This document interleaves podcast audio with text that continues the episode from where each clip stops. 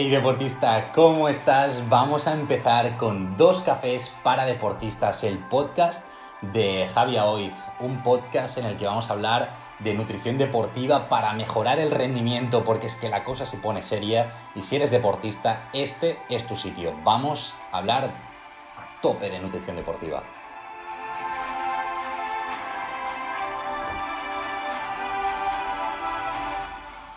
Empezamos hoy con el primer capítulo, el primer capítulo de esta temporada, el primer capítulo de esta aventura, porque es que sin ninguna duda va a ser, va a ser muy interesante. Vamos a hablar de suplementación, vamos a hablar que si de proteína, consumos de proteína, eh, carbohidratos, grasas, en qué momentos nos va a ir mejor una u otra, estrategias nutricionales como ayuno intermitente, dieta cetogénica, nos sirven, no nos sirven, en qué momento nos pueden ser más útiles vamos a hablar de ciclo menstrual aplicada al deporte, eh, vamos a hablar de hidratación, de estrategias nutricionales para potenciar el rendimiento, antropometría, valoración de la composición corporal. Vamos a ir hablando de un montón de cosas durante este podcast.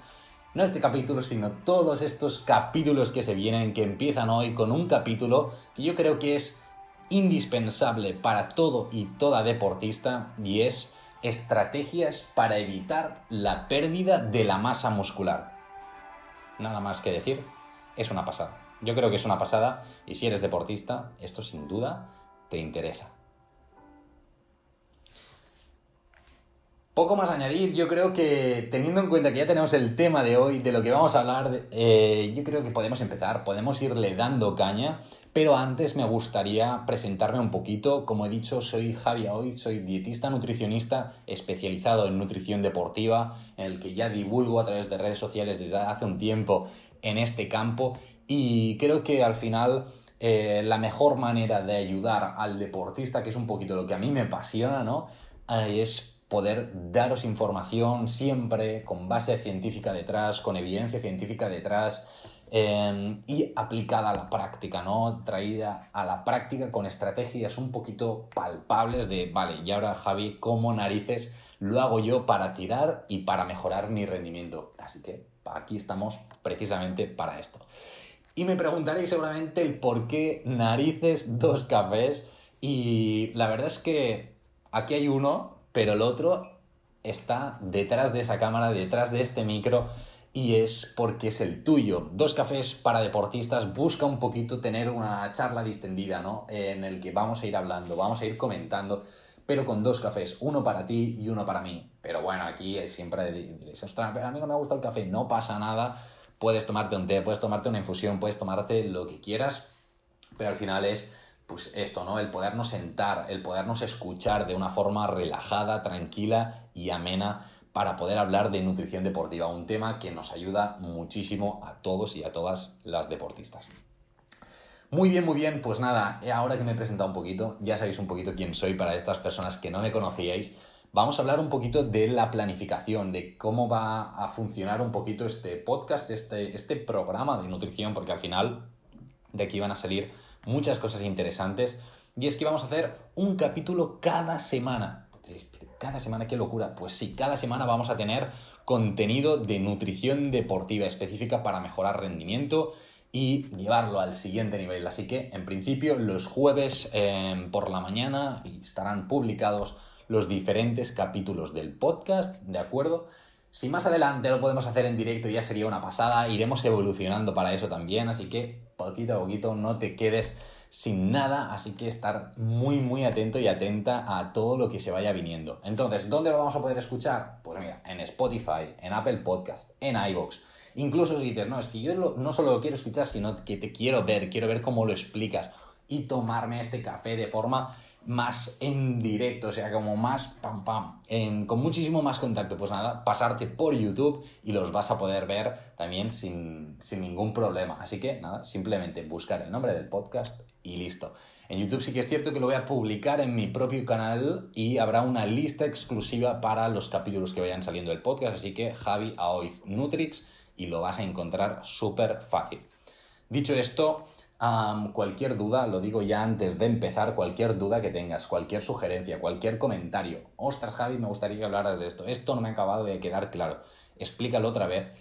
Me lo decís. Por redes sociales, por mail, como queráis, porque os voy a responder. La gente que me conoce ya sabe que respondo bastante rápido y a mí me encanta además este feedback con, con todos vosotros y vosotras, así que en serio, súper abierto a todas estas propuestas, a todas estas dudas que pueden surgir, ya sea por Instagram, Javi Nutrix, todo juntito, por YouTube, por mail, eh, jnutrix.gmail.com o por donde hay, encuentres ahí mis redes sociales, que, hay un montón, ya sea Twitter y TikTok, me da igual. Así que todo esto lo vas a poder encontrar en las descripciones de los vídeos, vas a tener todas mis redes sociales para que puedas seguirme, para que puedas ver todo este contenido extra de divulgación que, que damos por ahí. Así que nada, dicho esto, yo creo que podemos empezar ya hablando un poquito más de, eh, del tema de hoy, ¿no? Que para eso estamos aquí, para esto nos hemos reunido aquí, para hablar sobre estas estrategias para evitar la pérdida de masa muscular. Que dices, hombre, pero yo es que no quiero perderla, con lo que me cuesta conseguirla no la voy a perder. Pues esto, para eso estamos aquí. Muy bien, así que nada, vamos a empezar em, comentando las tres claves principales, los tres focos en los que hay que poner atención y luego ya iremos entrando más en detalle en cada uno. En primer lugar es la ingesta proteica, obviamente, ¿no? Masa muscular, proteínas, es como lo típico que se habla. Sí, pero es que tiene esto mucha más importancia de la que podríamos pensar. Y es que un consumo insuficiente de proteína lo que hace es eh, favorecer que se destruya proteína. Es como, what the fuck, ¿por qué pasa esto? Bueno, cuando no tenemos suficiente consumo de proteína, al final el músculo dice, mm, bueno, como uno, porque no, no tiene como este material para crearlo, ¿no? Y además tampoco hay este estímulo desde otra vía y por lo tanto se degrada esta masa muscular. pero esto no me mola, efectivamente, no nos mola. Esto en primer lugar. Segundo lugar, un consumo energético insuficiente. ¿A qué nos referimos? Un consumo calórico, una alimentación hipocalórica. Muchas veces cuando se da esta pérdida de masa muscular es debido a que estamos en un periodo en el que queremos optimizar peso corporal, concretamente grasa corporal, y decimos, vale, necesito hacer una dieta o una alimentación hipocalórica, con menos kilocalorías de lo que nosotros necesitaríamos de base. En esta situación, si no controlamos muy bien eh, este, este déficit, luego hablaremos de ello con el consumo de proteínas asociado y todas estas cositas, luego hablaremos de ello, pues podemos tener también un incremento de la probabilidad de pérdidas de masa muscular, cosa que es totalmente contraproducente, porque como decíamos, cuesta mucho aumentar la masa muscular y es muy muy fácil perderla. Así que ahí tendríamos el siguiente punto y luego otro que es el entrenamiento de pesas no me basta cualquier entrenamiento y yo no soy especialista en, entrenamiento. Yo lo digo ya de, primeras, yo no voy a hablar de entrenamiento, de estrategias para aumentar masa muscular con el entrenamiento, ni estrategias para reducir masa muscular, para evitar la pérdida de masa muscular con el entrenamiento, pero sí la evidencia nos dice que un entrenamiento de fuerza, en fuerza con pesas, ¿sí? Con pesas, Em, previene esta pérdida de la masa muscular. ¿Por qué? Pues porque estimula su crecimiento. Así que al final, si, en estos tres puntos ¿no? los vamos siguiendo, si tenemos estos tres, una óptima consumo de proteína, una óptima ingesta energética y un buen entrenamiento de fuerza, el riesgo de pérdida de masa muscular es muy, muy bajo. ¿De acuerdo? Al final hemos de tener en cuenta que este ejercicio, este, este ejercicio de pesas, este ejercicio de fuerza, lo que nos hace es crear un estímulo en el músculo. la masa muscular no se va a sintetizar todo lo que se podría sintetizar y por lo tanto crecer si no le damos un, al interruptor. Si no decimos, hey, que es que te necesito, ¿vale? Si no decimos, hey, espabila que te necesito, dice, ¿para qué voy a emplear energía en crear una cosa que no se está utilizando? Pues por eso es muy, muy importante el hacer este ejercicio de fuerza, el entrenamiento de fuerza, ¿vale? Así que esto ya un poquito también para, para tenerlo en la cabeza. Y la pregunta base o la pregunta más fácil sería, ah, vale, pero ¿cuánto necesito de proteína? ¿Cuánto necesito de kilocalorías, ¿no? Un poquito, em, porque si no, ¿cómo sé yo si estoy haciendo bien esto de la pérdida de grasa corporal y optimizando o cómo puedo saber cómo evitar esta masa muscular? Bueno, hablemos de ello. De forma base, ¿vale? A nivel de, de proteína, vamos a intentar, eh, sobre todo en estos periodos de, de optimización de la composición corporal, tener un mínimo de 1,8 gramos de proteína por kilogramo día, ¿vale? ¿Por qué? A pesar de que las recomendaciones para población general son, más, son inferiores, primero que un deportista no es población general, si tiene un gasto energético superior, normalmente. Esto en primer lugar, pero es que además, como decíamos, una baja ingesta de energía, de kilocalorías, favorece la degradación muscular. Por lo tanto, si comemos poquito, necesitamos darle un poco más de proteína para que haya disponible para que sea más fácil el músculo que pueda sintetizar esta masa muscular. Por lo tanto, vamos a ir incrementando también. Entonces, con esto, claro, al final depende un poquito del déficit que planteemos. Ahora hablaremos de déficits, pero no es lo mismo hacer un déficit de unas 100 calorías, que es un déficit muy, muy, muy pequeñito, en el que quizá no haría falta subir tanto toda la, carga proteica, ¿no? la ingesta proteica, pero en cambio en déficits muy altos, de ponle mil calorías, ¿vale? que esto ya es una locura, luego lo hablaremos, y solo en algunos casos muy muy concretos puede ser interesante, en estos casos hay que incrementar mucho la proteína. ¿Por qué? Porque si no, seguro, o prácticamente seguro, que vamos a reducir la masa muscular. Muy bien, Hemos hablado un poquito de esto, de las necesidades de base, ¿no? Pues como mínimo más o menos este 1,8 gramos por kilogramo de peso día de proteína. Y si hablamos de déficit calórico, vale, ¿qué déficit calórico me pongo? ¿no? Para, para no perder mucha masa muscular. Bueno, pues nos estaríamos moviendo del como máximo entre un 20-25%. ¿Qué equivale esto? Pues bueno, mira, si necesitamos unas 2.500 kilocalorías, pues un déficit de como mucho 600 me muero. Nada, nada. Eh, me ha venido hipo ahí, ahí así, ¡uh! De golpe. Así que nada, esto, unas 600 kilocalorías, ¿vale? Si eh, nos pasamos de estas 600, este riesgo de pérdida de masa muscular se incrementa. Yo aquí no digo que no se puede hacer un déficit superior, porque ahora al final hablaremos de un caso en el que puede ser muy interesante hacer un déficit. Pero sí que digo que en el caso de hacer un déficit superior, eh, la cantidad de proteína habrá que irla incrementando, ¿vale? Esto al final, eh, si no estás muy acostumbrado o acostumbrada a, utilizar pues, más cantidad de proteína, menos cantidad de proteína, planificarte un poquito, yo siempre digo, lo ideal es contactar con un, un nutricionista que te pueda ayudar, al menos al principio, a estructurar un poquito la cabeza y las ideas y luego ya, ya tiras tú. Al final, eh, lo chulo también de los nutricionistas y las nutricionistas es que te podamos guiar y que te podamos educar un poquito en cómo planificarte tú mismo o tú misma la alimentación, incluso en deportistas, y que luego ya em, de forma autónoma lo, lo puedas ir haciendo tú. Muy bien.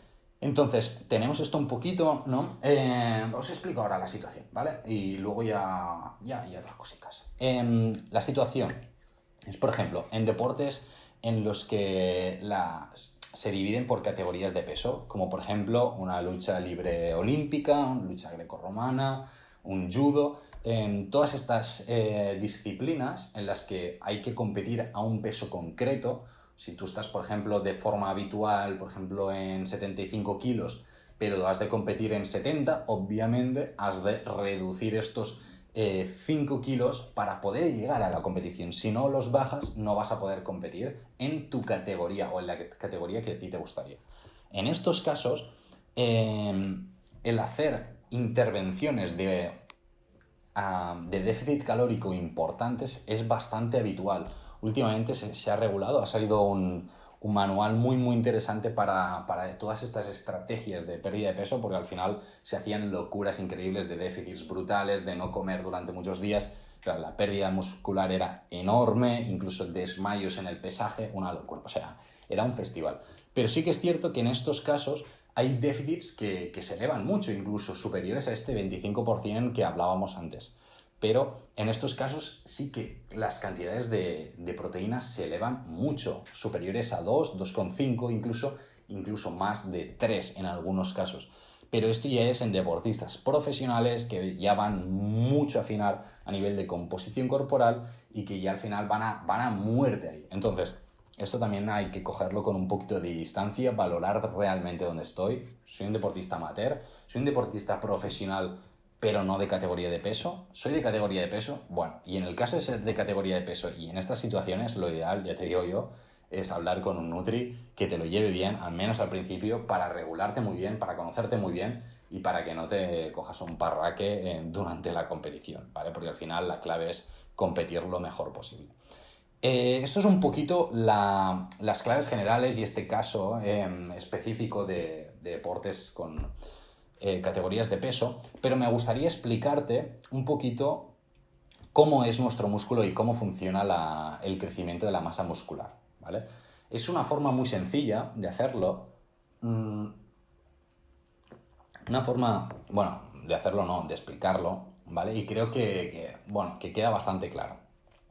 En, primer lugar, nos tenemos que imaginar la, que nuestro músculo está hecho con ladrillos, ¿vale? Es una pared. Imagínate el músculo como si fuera una pared. Este pared tiene ladrillos, ¿vale? Y cada ladrillito es una proteína, ¿vale? Vamos a salvarlo un poquito y decir que los ladrillos son la proteína. Más fácil, ¿vale? Entonces, em, si nosotros montamos una pared solo con ladrillos, lo que pasará es que si alguien se apoya en la pared, si alguien em, le da un golpe, si sopla un poco de viento, pues probablemente se vaya a caer, porque no hay cemento, ¿no? Entonces, ¿qué es este cemento? Pues un poquito los carbohidratos, que podríamos decir, pero carbohidratos, masa muscular, no es tan importante, sí.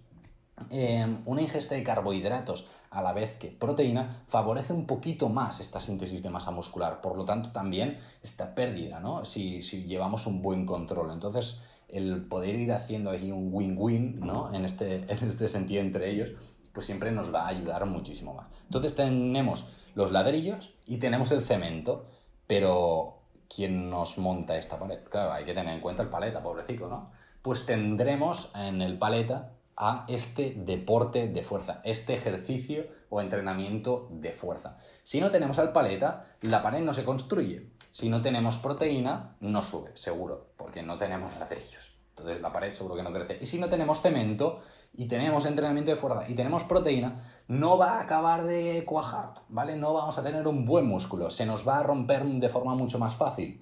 Entonces, es importante tener en cuenta que para una buena masa muscular necesitamos estas tres patas del trípode o estas tres em, ramas de, esta pared, ¿no? estas claves para, crecer a nivel de masa muscular y a la vez prevenir esta pérdida de, de masa muscular. Esto es un poquito lo que te quería comentar hoy en el capítulo de hoy. Creo que em, han ido saliendo cosas muy interesantes lo que decía al principio, cualquier duda, comentario, quiero aportar más cositas, en los comentarios lo podemos dejar. En las publicaciones de Instagram dejaré, cuando lo publique, algunos contenidos a nivel de cantidades de proteínas recomendadas para diferentes comidas, en cantidades de carbohidratos. Todas estas cositas van a ir saliendo en Instagram. Por aquí todavía no las voy a, publicar, así que si quieres toda esta información te animo a pasarte por las redes sociales de Javier Nutrix y que las consultes allá. Nada más, que vaya súper bien deportista, a disfrutar muchísimo de lo que queda de semana. Nos vemos el próximo jueves y recuerda, nos puedes escuchar en Spotify, Apple Podcast, iBox y YouTube. Que vaya muy, pero que muy bien. Un saludo muy fuerte y nos vemos la semana que viene.